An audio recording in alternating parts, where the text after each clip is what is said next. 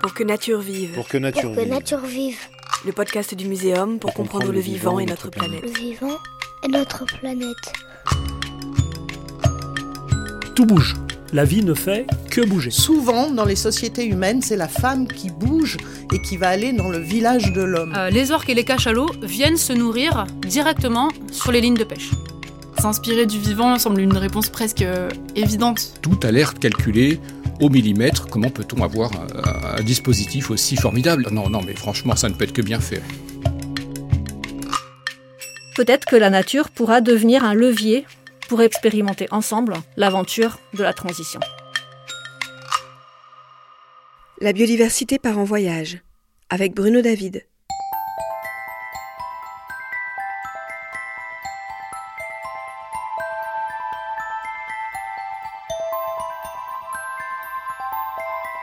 Plus vite, plus haut, plus fort. La devise des Jeux Olympiques s'applique parfaitement aux effets des transports sur la biodiversité. Les humains se déplacent de plus en plus. Mais en se déplaçant, ils font bouger le vivant. Alors sans appeler à se figer complètement, il est grand temps de prendre la mesure des effets de nos trop nombreux mouvements, ainsi que va nous l'expliquer notre invité, le paléontologue, biologiste et surtout président du Muséum national d'histoire naturelle, Bruno David. Bonjour Bruno. Bonjour.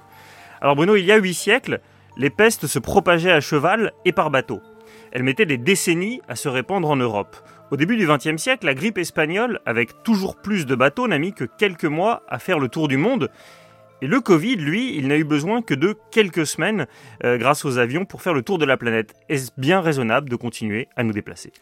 Alors, c'est c'est raisonnable, ça dépend de nous. Mais si vous voulez, je vais revenir un petit peu sur une histoire. C'est la peste qui a eu lieu à Jaffa, donc c'est une ville du Moyen-Orient qui est assiégée au XIVe siècle. Et euh, parmi les assaillants, euh, la peste se déclare. Donc évidemment, c'est pas très bon pour eux, mais ils sont très malins, et donc ils passent à la guerre biologique. Et ils jettent des cadavres de pestiférés par-dessus les remparts de la ville pour que la ville elle-même soit infectée par la peste. C'est ce qui arrive. Mais finalement, il y a des gens de Jaffa qui s'échappent en bateau, qui euh, naviguent à travers la Méditerranée, et après un long périple, finalement, ils arrivent en France, ils arrivent à Marseille. Et la peste, évidemment, euh, débarque avec eux. Et elle va mettre euh, à peu près deux ans à gagner jusqu'au nord de la France.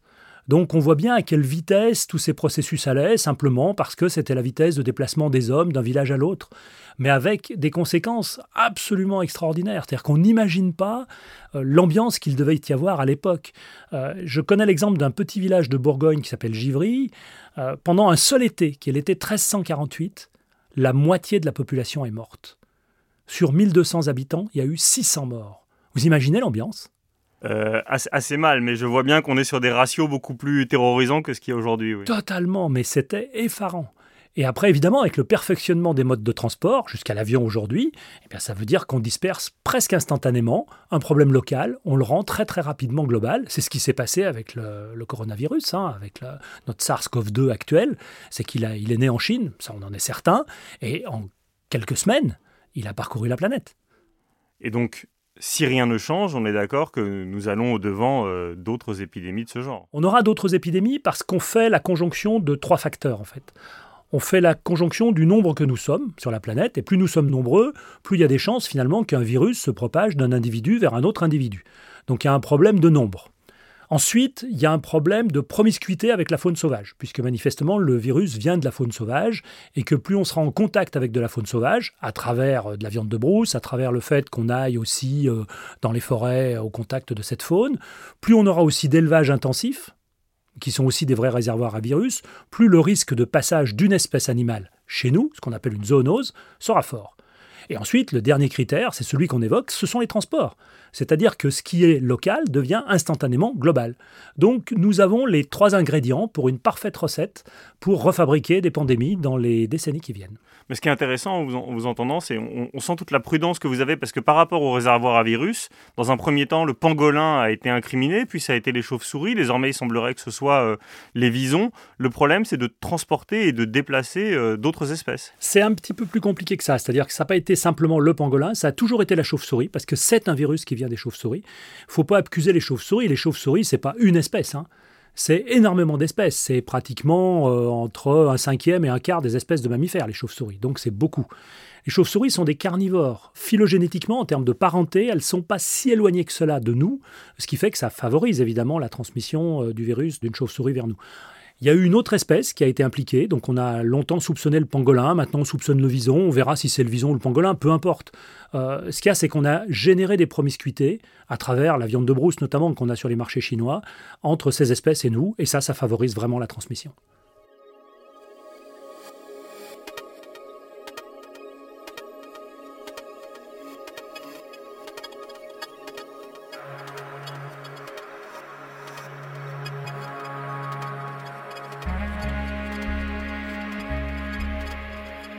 Au-delà des zoonoses, est-ce que vous pouvez nous faire un petit point sur ce que les transports humains déplacent de vivants sans même qu'on s'en rende compte Et pourquoi est-ce que le fait d'extraire ce vivant de son habitat euh, naturel est dommageable? C'est pas toujours dommageable, je vais être un petit peu optimiste. C'est-à-dire qu'on déplace des espèces avec des bateaux, des avions, euh, des trains, euh, des voitures, embarqués dans des marchandises, donc sans vraiment nous en rendre compte. On déplace des espèces. Si ces espèces arrivent à un endroit où elles n'ont pas les conditions de vie favorables à leur épanouissement, ben, il ne se passe rien. On ne sera même pas rendu compte qu'on a déplacé ces espèces. Par contre, si elles rencontrent des conditions favorables à leur épanouissement, alors là, elles ont la potentialité à devenir invasives, c'est-à-dire à s'installer dans des écosystèmes, à déstabiliser ces écosystèmes, à remplacer d'autres espèces dans ces écosystèmes, et finalement à pas mal perturber certains des fonctionnements auxquels nous sommes habitués, que ça soit dans des rivières, que ça soit dans des lacs, que ça soit dans des forêts, que ça soit dans l'océan aussi d'ailleurs, hein, euh, pour certains environnements. Euh, il y a un exemple assez intéressant qui est un, petit mollusque qu'on a découvert, qui vivait en Méditerranée, notamment dans des parcs à huîtres, et qu'on a trouvé après le long des côtes du Portugal, de l'Espagne, dans le golfe de Gascogne, et il remonte jusqu'en Bretagne. Donc on s'est dit, il y a le réchauffement climatique, il suit le mouvement du réchauffement climatique, et il remonte vers le nord. Il y a des analyses génétiques qui ont été faites. Donc on a regardé un petit peu quelle était la diversité génétique, quelle était la typologie génétique de ces petits mollusques, et on s'est rendu compte que ce n'était pas du tout ça. Ça n'avait rien à voir avec le réchauffement climatique. C'était du transport. On avait transporté des bourriches d'huîtres de Méditerranée vers l'Atlantique pour les réinstaller dans des parcs atlantiques, et on avait transporté la petite bestiole avec. Il n'y a pas eu d'impact majeur sur le reste des parcs à huîtres. Ils vivaient déjà dans les parcs à huîtres en Méditerranée, mais sans impact majeur. Voilà un exemple de transport presque invisible si on n'avait pas fait les études génétiques. Mais est-ce que vous avez d'autres cas analogues qui, pour le coup, pourraient être euh, dangereux, pour lesquels il ne faudrait pas jouer au docteur Folamour en transportant? Le problème, c'est qu'on le constate a posteriori. C'est une fois que c'est devenu dangereux qu'on constate que c'est dangereux. Parce qu'a priori, on ne sait pas. Comme je vous le disais, il peut y avoir des transports qui passent totalement inaperçus. Et puis il y en a qui, par contre, se voient beaucoup. Euh, si je prends l'exemple de la jussie, qui est une plante aquatique qui envahit euh, les zones aquatiques, euh, marais, étangs, etc. en Europe, bah, c'est une plante qu'on a importée, je crois, d'Amérique du Sud, et qui est extrêmement envahissante, qu'on est obligé d'arracher avec des grappins, enfin, essayer de s'en débarrasser. Elles étouffent toute la faune et la flore locale, enfin, c'est une, une véritable peste, mais ça, on s'en est rendu compte une fois qu'elle était là.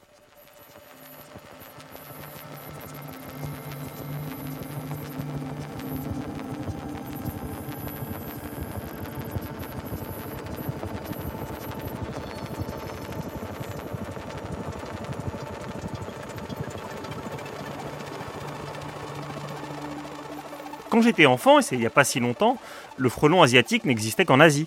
Et le moustique tigre n'avait jamais piqué de Français, en tout cas euh, en France.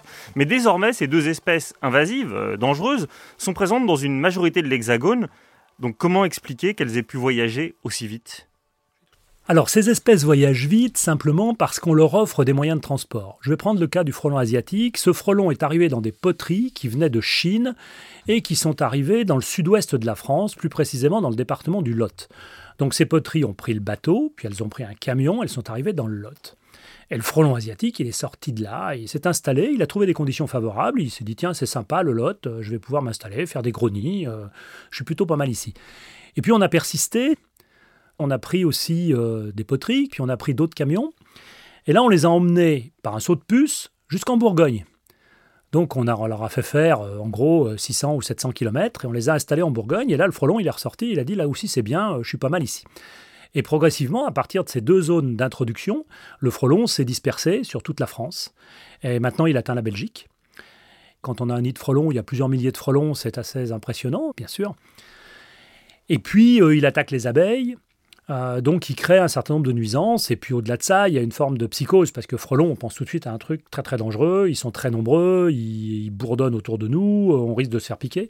Il n'est pas extraordinairement dangereux pour nous, espèce humaine, sauf si on avait vraiment beaucoup de piqûres, mais euh, quand même, il est très ennuyeux et il déstabilise les écosystèmes des pollinisateurs. Et ça, on s'en est rendu compte a posteriori, et ça a été vite simplement parce que les choses voyagent vite. C'est juste une question de vitesse. Mais en même temps, je reprends évidemment l'analogie de ce qu'on vit tous aujourd'hui avec euh, le Covid, qui est souvent euh, difficile à tracer.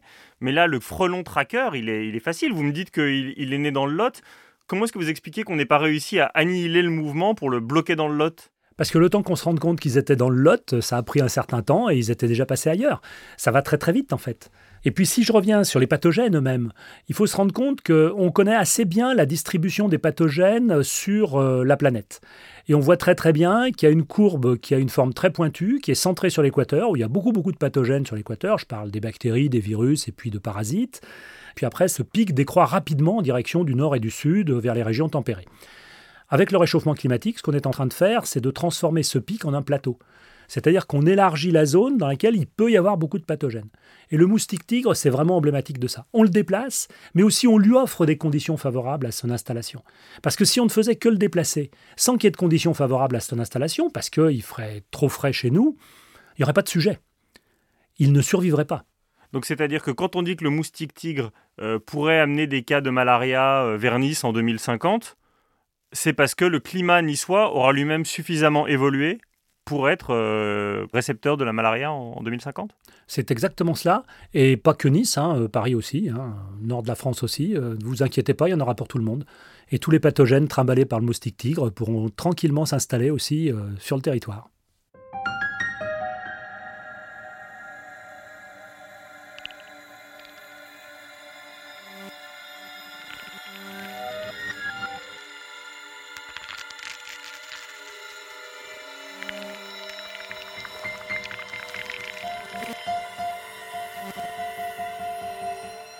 A parlé des déplacements, mais revenons en amont. Pour se déplacer, il faut modifier la nature, on, crée des routes, on artificialise euh, des terres, ce qui fragmente l'habitat de, nombreuses espèces, et idem évidemment avec les voies maritimes, puisque quand on crée des canaux, on ouvre des chemins nouveaux pour nombre euh, d'espèces aquatiques. En quoi est-ce que ces modifications de la nature ont des impacts euh, qu'on ne pouvait pas prévoir? Oui, ce qu'on vient d'évoquer, en fait, ce sont quelque sorte des passagers clandestins, c'est-à-dire qu'on trimballe des espèces avec nous, mais ce qu'on fait en plus, c'est qu'on leur offre finalement des chemins de migration.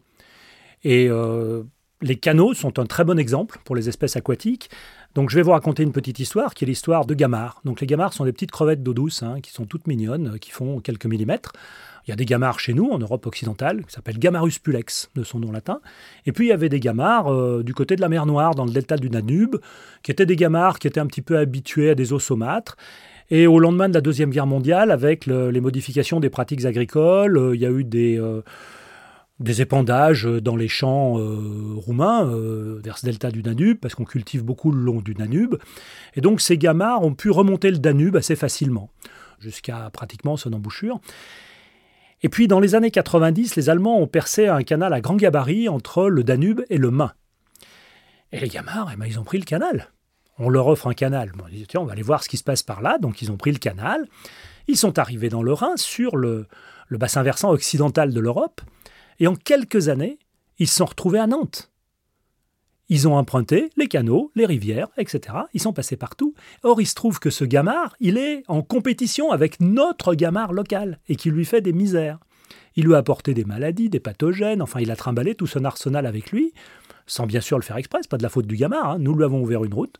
Et voilà ce qui se passe, avec des conséquences inattendues, et apparemment ce gamard aurait même pris le bateau et aurait même traversé l'Atlantique il, est évidemment illusoire d'espérer un Schengen de la biodiversité. On ne peut pas fermer ça. Une fois que c'est ouvert, c'est ouvert. C'est fini. C'est fini. On a basculé dans un autre équilibre. On a basculé avec des gamards qui sont moins intéressants finalement pour nos rivières, pour nos poissons, euh, qui sont en compétition avec nos propres gamards. On a pu analyser le processus euh, de manière rétrospective, puisqu'une fois qu'il s'est déroulé avec les méthodes de génétique, avec des méthodes également de morphologie, d'analyse des formes de ces gamards, on a été capable de remonter le cours de l'histoire. Mais une fois que c'est fait, c'est trop tard, c'est fait. Et là aussi, par rapport à ce que vous évoquiez auparavant, par exemple, quand on crée le canal de Suez au 19e, est-ce qu'il y a des espèces qui se sont retrouvées dans des milieux qui étaient impropres pour elles, qui l'ont emprunté pour se retrouver en Méditerranée? Est-ce que ça a des conséquences euh, dommageables? Alors, le canal de Suez, c'est un formidable exemple. Euh, on parle même de province lessepsienne de Ferdinand de Lesseps en Méditerranée orientale, tellement il y a de passages d'espèces par le canal de Suez. Alors d'abord, je vais faire une toute petite parenthèse. C'est que la mer n'est pas plate.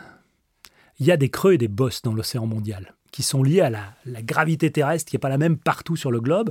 Et je vais peut-être vous surprendre, mais ces creux et ces bosses, ça représente entre 100 et 200 mètres de hauteur. Alors évidemment, il n'y a pas un endroit de l'océan où il y a une marche de 200 mètres. Hein. Mais ça fait un peu des creux et des bosses. Et il se trouve que l'océan Indien est plutôt un peu plus haut que la Méditerranée. Donc il y a déjà un flux qui vient de la mer Rouge vers la Méditerranée de manière naturelle. En plus, on fait circuler des bateaux. Ces bateaux, ils embarquent des eaux dans leur ballast. Dans les eaux de ballast, il y a des larves. Donc ils trimballent des larves avec eux, ils les prennent à un endroit, ils les relarguent à un autre endroit. Ce qui fait qu'il y a un flux, qui fait qu'il y a une dizaine d'espèces par an qui s'installent en Méditerranée orientale en provenance de la mer Rouge et de l'océan Indien. Et ça a complètement bouleversé l'écosystème, à tel point que les, scientifiques qui travaillent sur les sujets de biogéographie, donc de, de géographie de la vie, ont parlé de province lessepsienne pour cette Méditerranée orientale. Avec, je vais donner un seul exemple, un poisson intéressant qui s'appelle le poisson lapin. Alors il mange pas des carottes, hein. il mange des algues. Il broute un peu tout, ce poisson lapin. Et avec le réchauffement climatique, il est même passé en Méditerranée occidentale. Et on a observé il y a quinzaine d'années les premiers poissons lapins à Nice. Donc on a des poissons lapins qui se promènent un peu en Méditerranée, qui bouleversent l'écosystème parce que ce sont des herbivores absolument redoutables. Ils vont vraiment brouter les algues et les herbes au fond de l'eau. Et on change l'écosystème simplement. Beaucoup en Méditerranée orientale, puisqu'on a parlé de province lessepsienne, et c'est en train d'arriver en Méditerranée occidentale, cette fois avec le changement climatique et le réchauffement des eaux.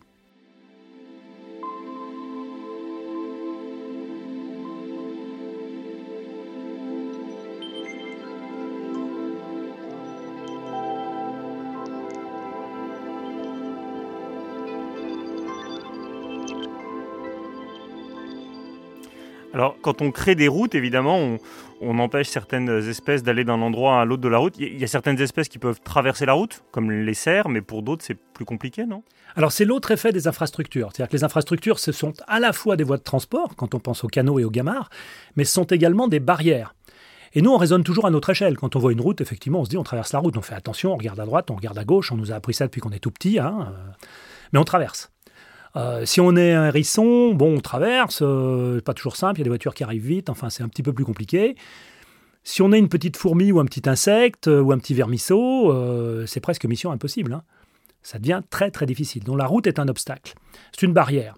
Une barrière, ça veut dire qu'on va isoler des populations, des sous-populations au sein d'une espèce, de part et d'autre de ces barrières et que chacune de ces sous-populations va embarquer avec elle seulement une partie du patrimoine génétique de l'espèce.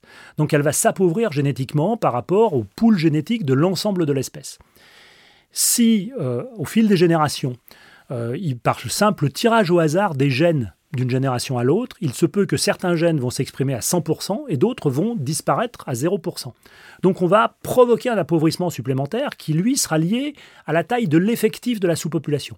Plus cet effectif sera faible, plus il y aura des risques d'appauvrissement de la génétique de cette population. Si maintenant survient une sécheresse, une pollution, euh, une vague de froid, un événement extérieur, peut-être que dans cette sous-population, le pool génétique réduit de cette sous-population ne permettra plus d'affronter cet événement et que la sous-population va s'éteindre. Donc la fragmentation a un effet très important sur la fragilisation des écosystèmes et des populations qui vivent dans ces écosystèmes quand ce sont des organismes qui ne sont pas capables de traverser les routes, si on prend l'exemple des routes.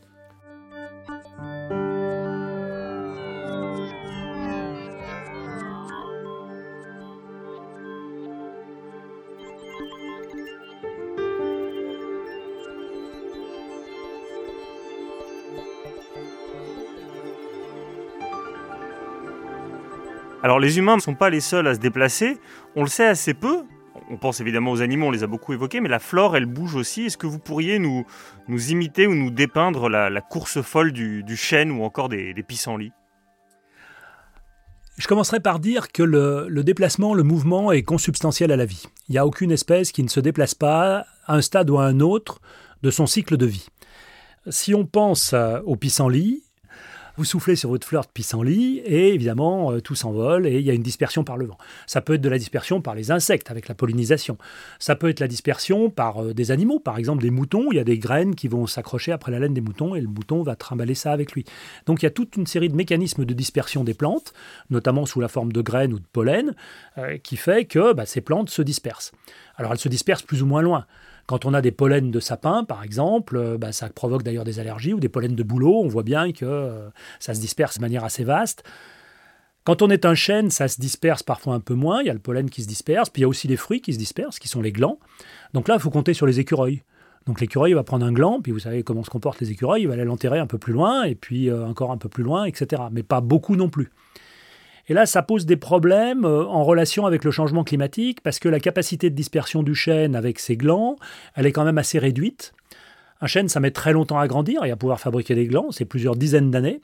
Donc le temps que le chêne fabrique ses glands, qu'un écureuil les prenne, les déplace à quelques centaines de mètres, il, se peut que la, la zone climatique favorable au chêne ait bougé avec le réchauffement climatique et que finalement, là où va se retrouver planté le nouveau gland, bah, ça ne soit pas favorable à sa croissance.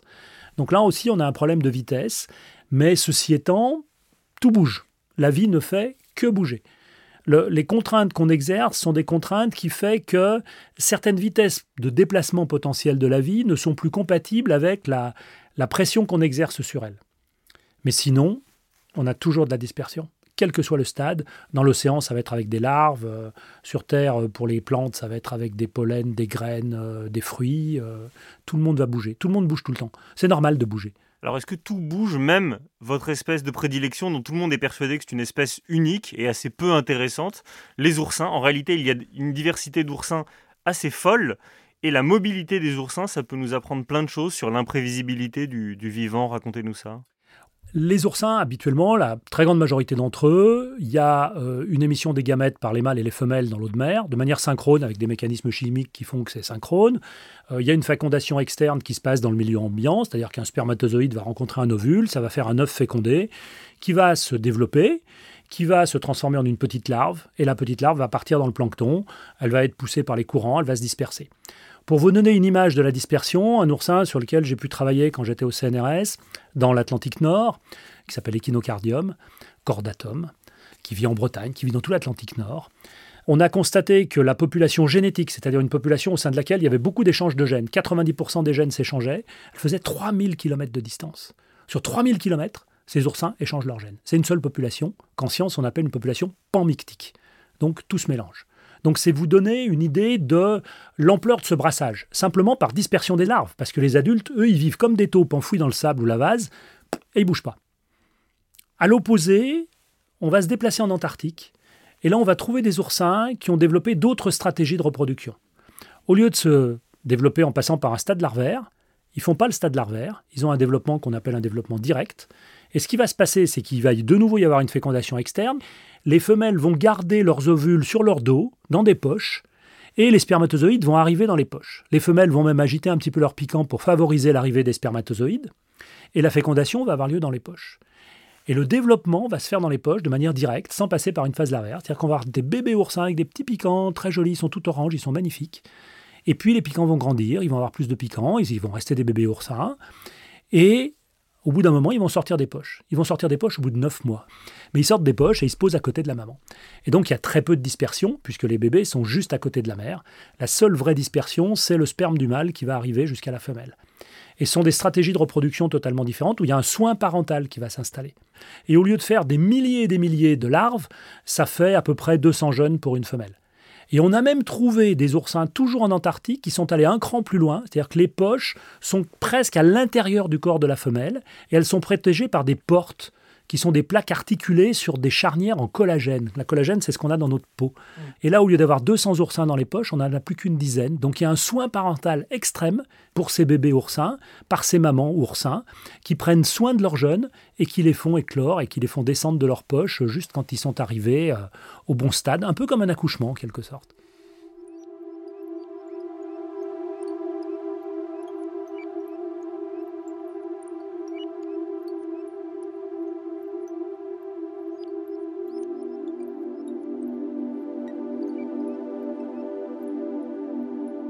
Dans le vivant, tout bouge, faune, flore, humain, et de plus en plus vite. Et euh, dans le premier épisode de ce podcast, vous nous aviez expliqué que les déplacements de l'homme, ça pouvait amener soit les bourreaux aux victimes, soit les victimes aux bourreaux.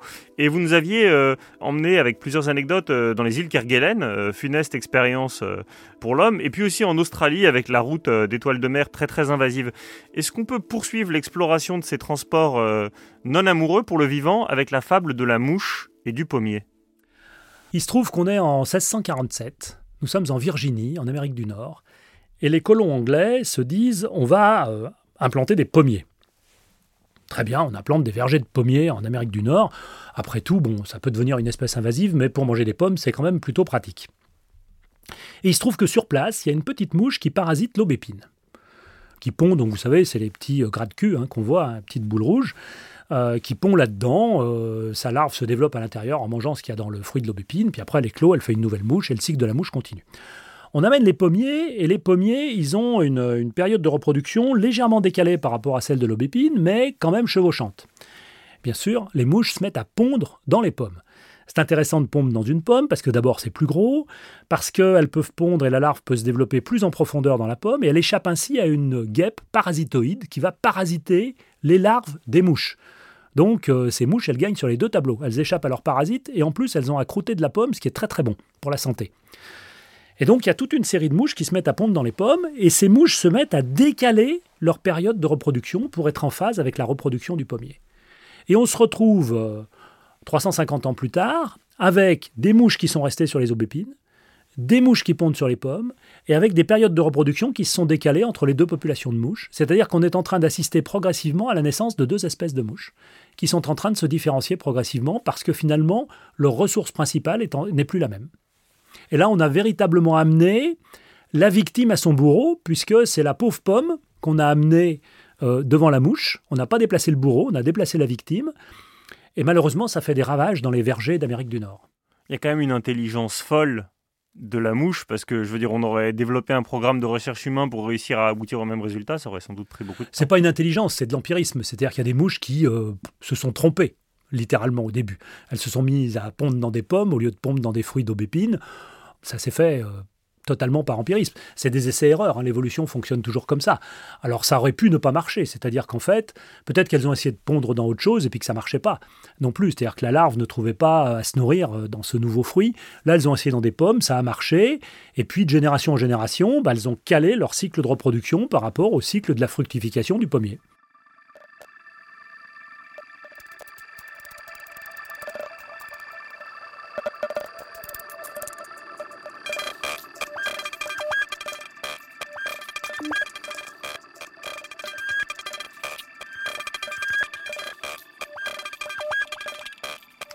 Si vous voulez bien, je voudrais qu'on termine cet épisode à, rebours des idées dominantes qui sont euh, la géo-ingénierie ou le techno-solutionnisme. On imagine toujours des solutions humaines pour, euh, pour modifier le vivant. Je voudrais que vous nous emmeniez sur une île volcanique qui est proche de l'Islande, qui s'appelle Surtsey, qui est apparue entre 1963 et 1967. Et pourquoi, pour vous, ce caillou vierge d'humain symbolise une leçon d'humilité face au vivant? Donc nous sommes en 1963 sur la dorsale océanique. À l'époque, on ne sait même pas que c'est une dorsale, on ne sait pas ce que c'est. On est juste au sud de l'Islande, à proximité de l'Islande, et il y a un volcan sous-marin qui s'active, et qui s'active tellement qu'il y a une île qui se forme. C'est l'île de Sortsey. Évidemment, il n'y a pas de vie dessus. Et euh, rapidement, les scientifiques se sont intéressés à ça. Alors maintenant, c'est un assez gros caillou, hein, ça fait euh, quelques kilomètres carrés. Il est assez haut, enfin une centaine de mètres ou 200 mètres de hauteur. Et on a pu suivre l'installation de la vie sur ce caillou pour voir comment ça se faisait. Donc ça commence évidemment par des plantes, hein, puisque les plantes dispersent assez facilement. Il y a des pollens qui arrivent, il y a des, choses comme ça qui s'installent. Les oiseaux, bien sûr, arrivent. L'Islande n'est pas si loin. Il y a des oiseaux de mer qui arrivent, qui pondent. Dans leur déjection, il y a également euh, des graines, il y a de la vie. Euh. il y a des araignées qui peuvent arriver également avec des parachutes.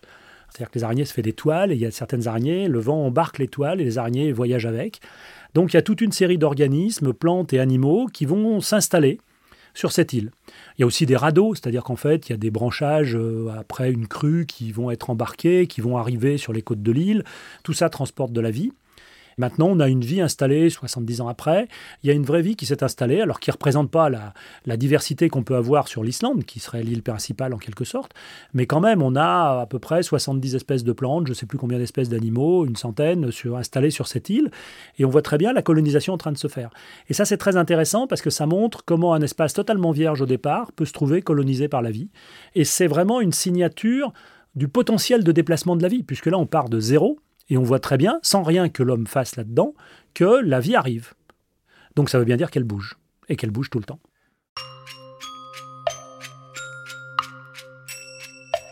Dans cet épisode, vous venez d'écouter Bruno David, président du Muséum national d'histoire naturelle, interviewé par Vincent Hédin.